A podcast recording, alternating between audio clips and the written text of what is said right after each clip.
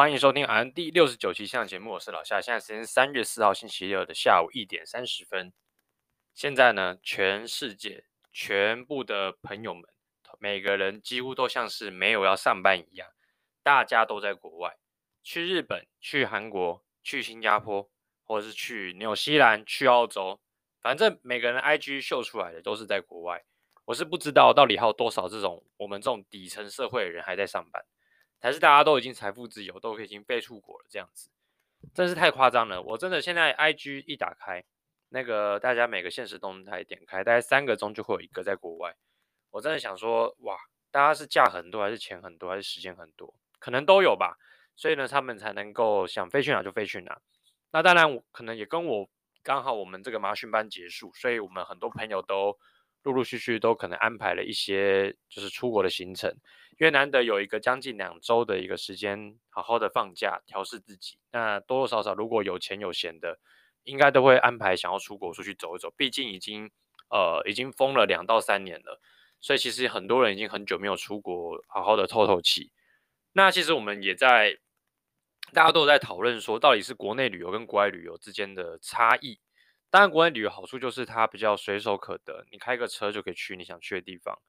你可能就是想去吃什么啊，语言上也不是什么问题，甚至你行李就带一个一个包包，你可能去住个一天，你也不用多带什么，反正你就是在台湾，那你真是没有带一些小东西，你到附近的一些超商都可以处理，所以基本上呢，就是在台湾旅游的话是相对来说比较简单容易，但相对的台湾的其实现在的旅游所花的花费，不管是交通还是食宿还是住宿，那其实都会花到非常多钱，像上一周。我跟我高中同学一起出去那个宜兰包栋民宿，那包栋民宿呢，其实我这一整趟花下来，吃喝所有加一加，大概花了五千块。那当中最贵花在哪里？就是花在住上面，花了两千五百块。也就是说，如果撇除这个，就是我们有额外买什么伴手礼之外，那其实住宿真的占了出去旅游一部分非常大的一个一个一个一个钱的部分一个占比。那如果说今天你如果是要可能有交通费的问题，假设你今天到了高雄或台南，你可能又不想要花太多时间在交通上面，那你可能会选择坐高铁。那高铁来回大概就是三千块。所以其实，在台湾旅游上，其实如果你真的可能，如果假设今天我们办在高雄，办个两天一夜，甚至三天两夜，那住宿一晚两千五，那两晚就是五千块，加上你来回的高铁票三千，就是八千块一个人。所以说，这其实就还没有开始玩。你光基本的付出去的那个钱，那个住宿的钱，加上你交通的钱，就会花一笔非常非常大的一个占比。那为什么就这样变成说，大家可能会出国就会变得吸引他们？因为可能你光机票来回可能差不多快，如果便宜的你坐联航，可能一些红眼班机，像过去可能来回就是五千块。那边住宿一晚，你可能住一些比较。简单干净的一些城市旅馆，你可能一晚才一千五，那两晚三千块，三千加上我们刚刚讲的五千多，那其实跟你在国内花的钱是差不多的。甚至有的时候你出国，你可能你就到飞机场嘛，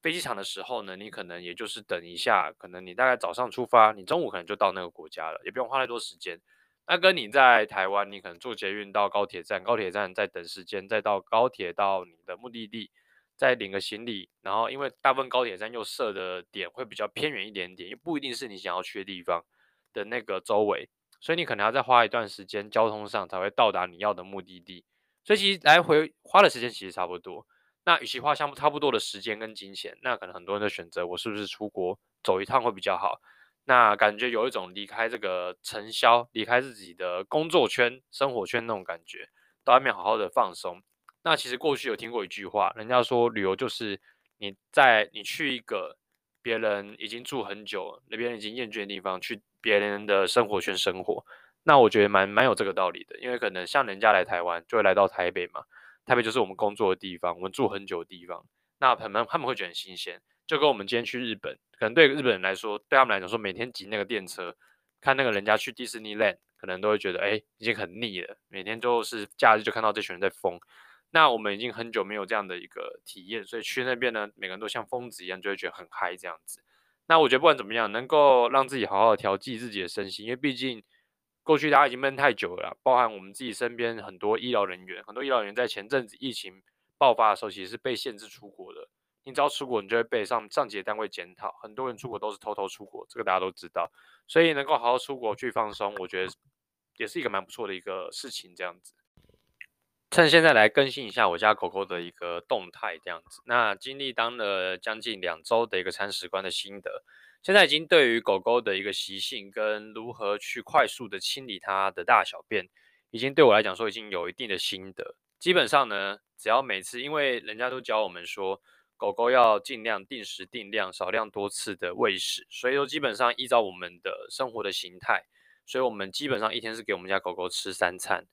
那经过上一次，因为上一次它我们呃听了犬舍的建议，然后我们给了它稍微多量的一些饲料吃了之后，加上我们的水没有给它一个限制的让它喝，它就果然就是拉稀，果然就是有一点点消化不良。所以上上上几周的上一周的时候，他其实有一些拉稀不便的一个状况。那那个时候，因为刚好我的高中同学有一位是台大兽医系台大兽医系毕业的，所以我就跟他请教一下狗狗的一些进食的一些相关问题。那问了以后呢，原来狗狗它是有一个公式可以去算它大概现在多重，那可以就是吃多少东西，喝多少水，然后配合它的一些活动量，去稍微增加一点点它的一些。呃，食物跟水的一个摄取的量。那目前我家狗狗是二点八公斤。那根据我同学的公式算出来，它大概是可以吃将近两百克、两百大卡的一个饲料的一个个一个总量一天。那水量呢，大概也是将近两百二十毫升，我记得没错的话。所以基本上依照这样的一个准则，我们就去 share 它每一餐可以吃的一个。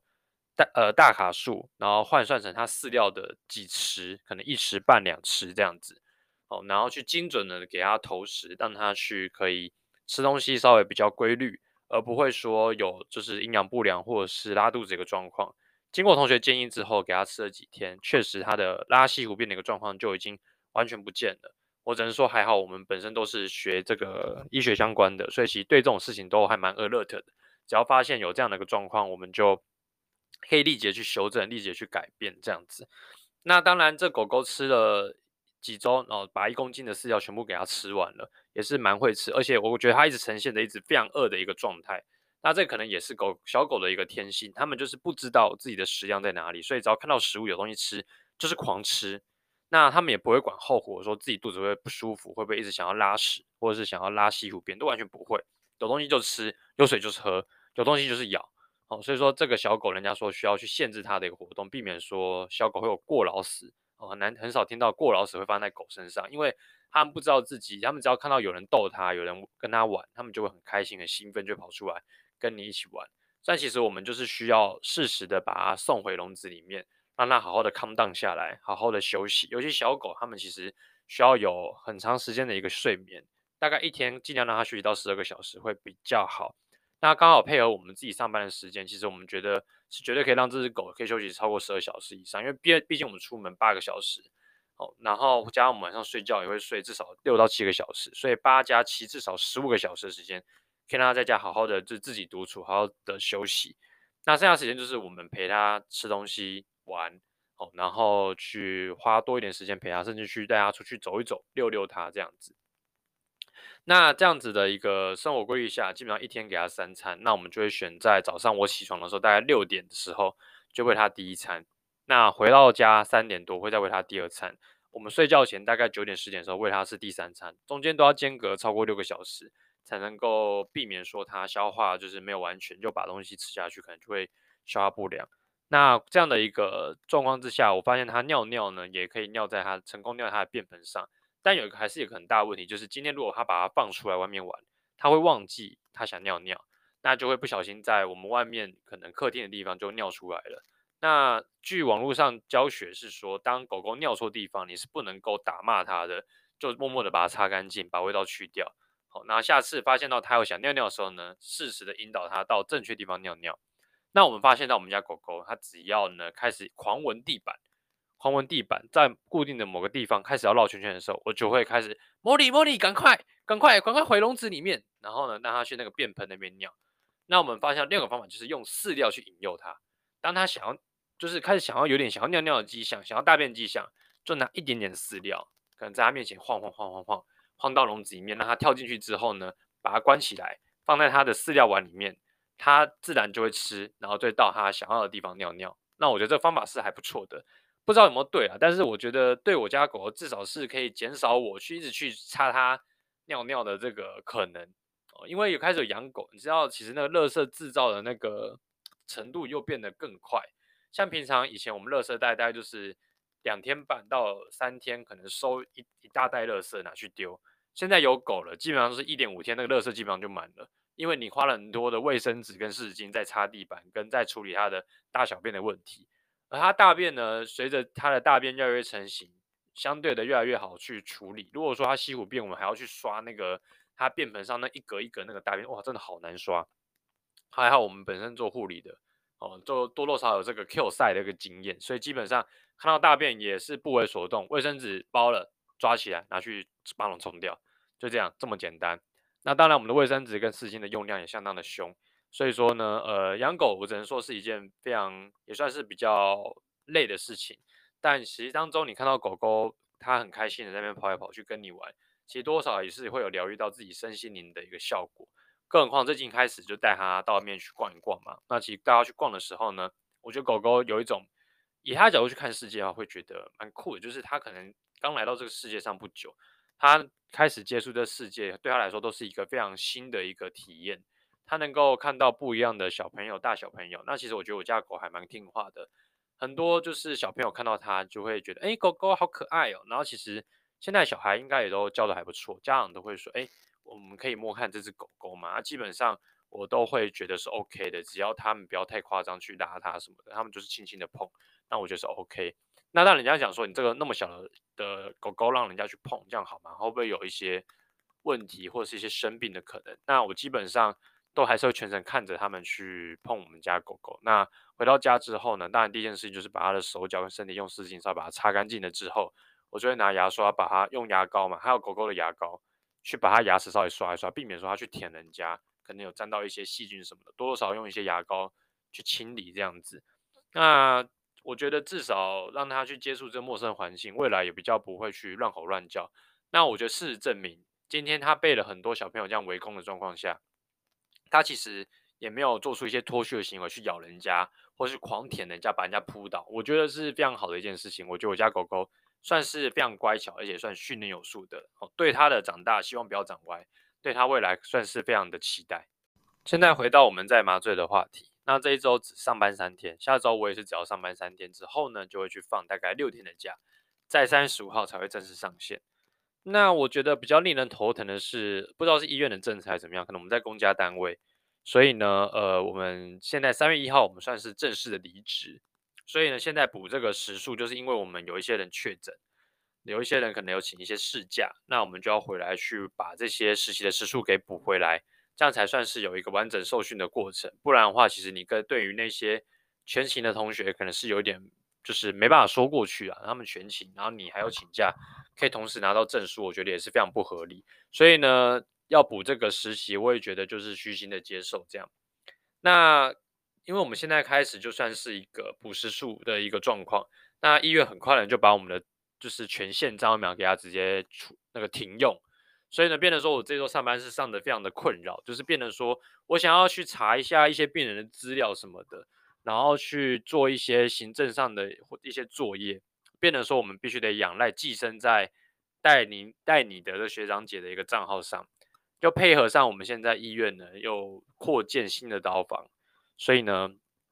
整个算是大家人力呢就变得水平展开，也就是说现在学长姐他们变得说有点。分身乏术，可能一个人至少卡两间，就会两头跑，两头跑，然后整个上班人力也是显得非常的不足。好，那我觉得感受上是非常的，只能够泥菩萨过江啦。我就是变得说，我们自己学员呢，只能自保。那遇到就是危急状况的时候，当然第一时间能求助，赶快求助，避免说病人的安全出现一些疑虑这样子。好，那这一周呢，基本上都一样是在骨科的一个刀房去实习。那有一天是在一样我们手外科的范畴，然后两天是关节重建的部分。那我比较印象深刻是在昨天上道的时候，有一个病人的呃 underline 比较多，本身是 CKD 海边选 DM，CKD 在洗腹膜透析，那腹膜透析跟 HD 基本上都是透过透析的方式将身体的一些呃电解质做一些平衡。那腹膜透析它比较没办法把水分呐、啊、跟一些部分的一些脱的比较没办法脱比较干净。那那个病人呢，她是一百五十几公分，九十几公斤，非常重量级的一位女妇人。那看到这样的 underline 呢，基本上她打 spinal 是不太可能的。Spinal 的话，当然如果病人愿意配合，我觉得 Spinal 对她来讲说也是比较安全。毕竟她的 SA 评级来到三分，哦，要加上她这么多 underline 情况下，基本上呃我们的 Spinal 的一个深度绝对也是不会让它到太深。但因为病人之前有过不好的 Spinal 经验，所以呢他就建议我们，他就跟我们讲说，他坚决拒绝要 Spinal，想要进行全身麻醉这样子。那 spinal 很重要的一个 criteria 就是，如果病人拒绝半身麻醉，是可以完全接，可以让他就是拒绝的。所以呢，他拒绝，那我们也只能做全身麻醉。那做全身麻醉之后呢，那时候我们预期他的一个状况就是会要不要打一个 A-Line 是取决于呃麻医的一个决定。但后来我们讨论一下，这个手术大概一个小时左右。那我们觉得好吧，那还是先没关系，我们就再观察，就是建立一个大号的 IC 针哦，然后来去维持它的一个输液量，避免说术中可能有大量失血状况，有需要输血这样。病人因为有在洗肾嘛，所以 HB 就本来就不会高。那加上他今天早上有说已经有洗过一袋的腹膜透析，所以基本上我们就预期他的 e h 来应该算是还 OK。那很尴尬的是，引大选完之后。那因为病人本身他蛮胖，而且他下肢水肿很厉害，所以呢，我们那时候量血压，有一段时间突然就量不出来，但是哈瑞一直就是慢慢的从六十几变到四十几，四十五、四十六。后来我们先做了一些处理，就是给了 Rubino 一支，希望他哈瑞可以慢慢的拉起来。那后来一开始会觉得是因为可能翻身白的关系，可能让他 BP 暂时量不出来，所以呢，我们就。等了一会，大概等了十五、十二十秒，把那个 BP cuff 重新再整理一次，再按下去，就也是量了一段时间，还是量不出来。我们那时候，我跟带我的学长就心里就有一点凉了。这时候我就已经看到学长已经先跟我讲说：“你先把先把升压药收起来。”我抽了一支乙醯菌，以后被背在旁边，然后 epinephrine 一直也先收起来。那后来学长呢，就是先就是摸着他的下肢手的一个 pass，希他希望就是他是有 pass 的。一个状况，然后我们可能就想要帮他打一个 A-Line，后来实在是他的血压一直都量不出来，我们这时候心里就慌了，然后学长也觉得他的 pass 非常的弱，所以那时候我们就先推了乙醯菌八 milligram，后来随即我们就控制了麻醉科医师，麻醉科医师来了之后呢，看了这个状况，由于他的 T 波，呃，是慢慢的，因为他本身我们他他有那个 CKD 的状况，所以我们其实会先怀疑他的 Plastin 可能是偏高。所以让他的 T 波就是有一点 elevation，那受配合着我们之前的剧情，就是当有受到不知道是干扰还是怎么样怎么样的一个情况下，病人的 EKG 居然出现了短暂的 VT，这时候我们其实更加的紧张，我们顿时有点快要闪尿那种感觉，所以那个学长就更坚定觉得他可能 electrolyte 真的是 unbalance，甚至他的 plastin 可能是异常的，所以那时候我们就想要赶快建立一个 A-Line 来监测他的一个。A A B P 这样子，那同时呢，麻醉科医师来就当然就是先说，那就乙醯菌继续推，再推一个八 m i l i g r a。那推了一个八加八的乙醯菌之后呢，血压还好，有量出来是一百出头，一零九 over 六十几啊，我忘了。反正后来呢，就是在麻醉科医师的帮助下，我们就建立一个 AI，AI 下去，那个微缝出来大概也是一百出头哦，还好病人是有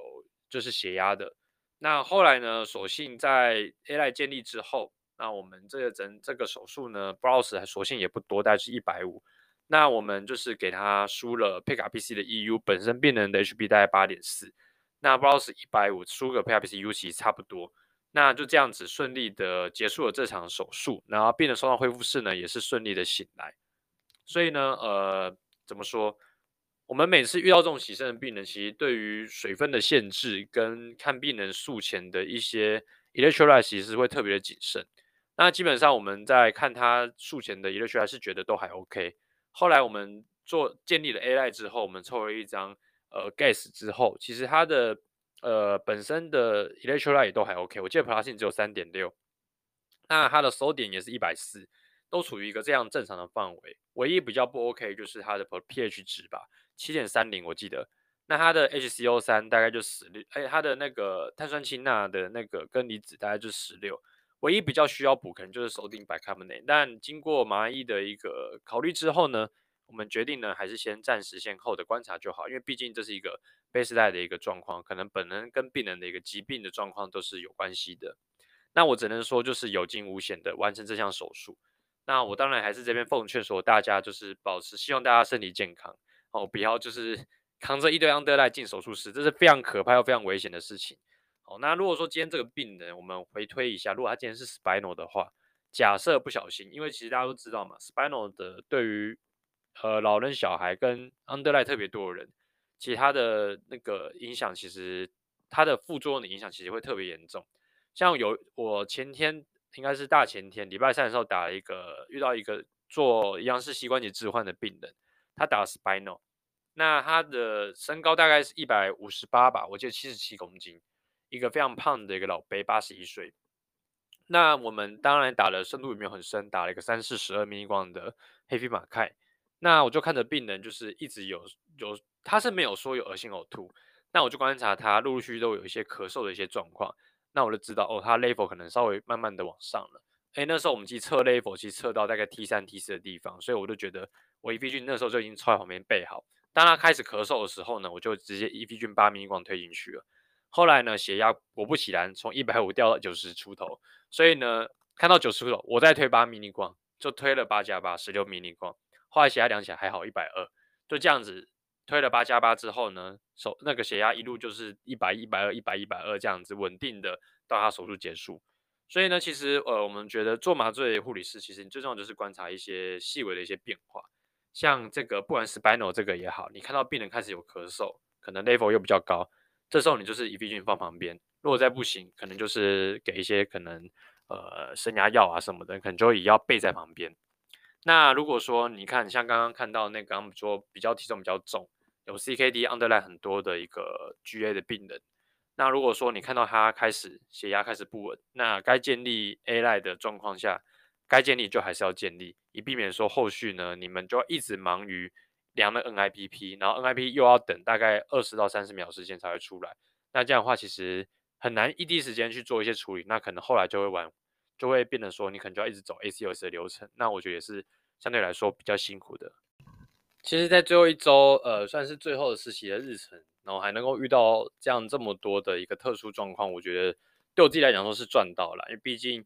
呃，很快就要上线的，上线很多时候这种事情都是要自己判断，然后依照自己过去一年的经验的累积，然后去做一些初步的一些处理。那当然了，我们也是很害怕说病人会不会在我们手上出事。那出事的话也不用担心，就是赶快第一时间能做什么样紧紧急的处理，赶快紧急处理，赶快去力挽狂澜，然后呢适时的去 call help，那才能够避免说病人真的发生了不可逆的一些危害的一些状况发生。那下礼拜呢，我再实实习三天，那我的这个 course 就算是正式结束。那到时候会在我 IG 上可能会 po 一一篇，就是整个麻训班的一个心得文。那如果说追踪我 IG 的朋友呢，可以或到时候可以稍微再参考一下。如果你自己是想要考麻麻麻训麻训班的人，那开始陆陆续续大家知道我毕业，很多人就来问我心得。那基本上呢，我都是给予相相当高的评价了，因为基本上。我只能这样讲，不管说我今天工作环境怎么样，今天你学了麻醉之后呢，你再回到重新，你再重新找工作，你一定会找麻醉相关的工作，你不太会去找你以前过去在病房的一些工作，不太会，除非今天他给我病房给我两倍以上的薪水，那我才会考虑回到病房工作，我基本上都会以麻醉为优先。那毕竟这个工作是相对来说更专注于照顾病人这件事上面，而不用去管到。很多杂七杂八一些病房的业务，所以我对我来讲是一个非常适合我的工作。目前来说是这样子，很难讲，搞不好一年后我就后悔了。好吧，那今天节目就到这边，就这样，谢谢，先拜拜。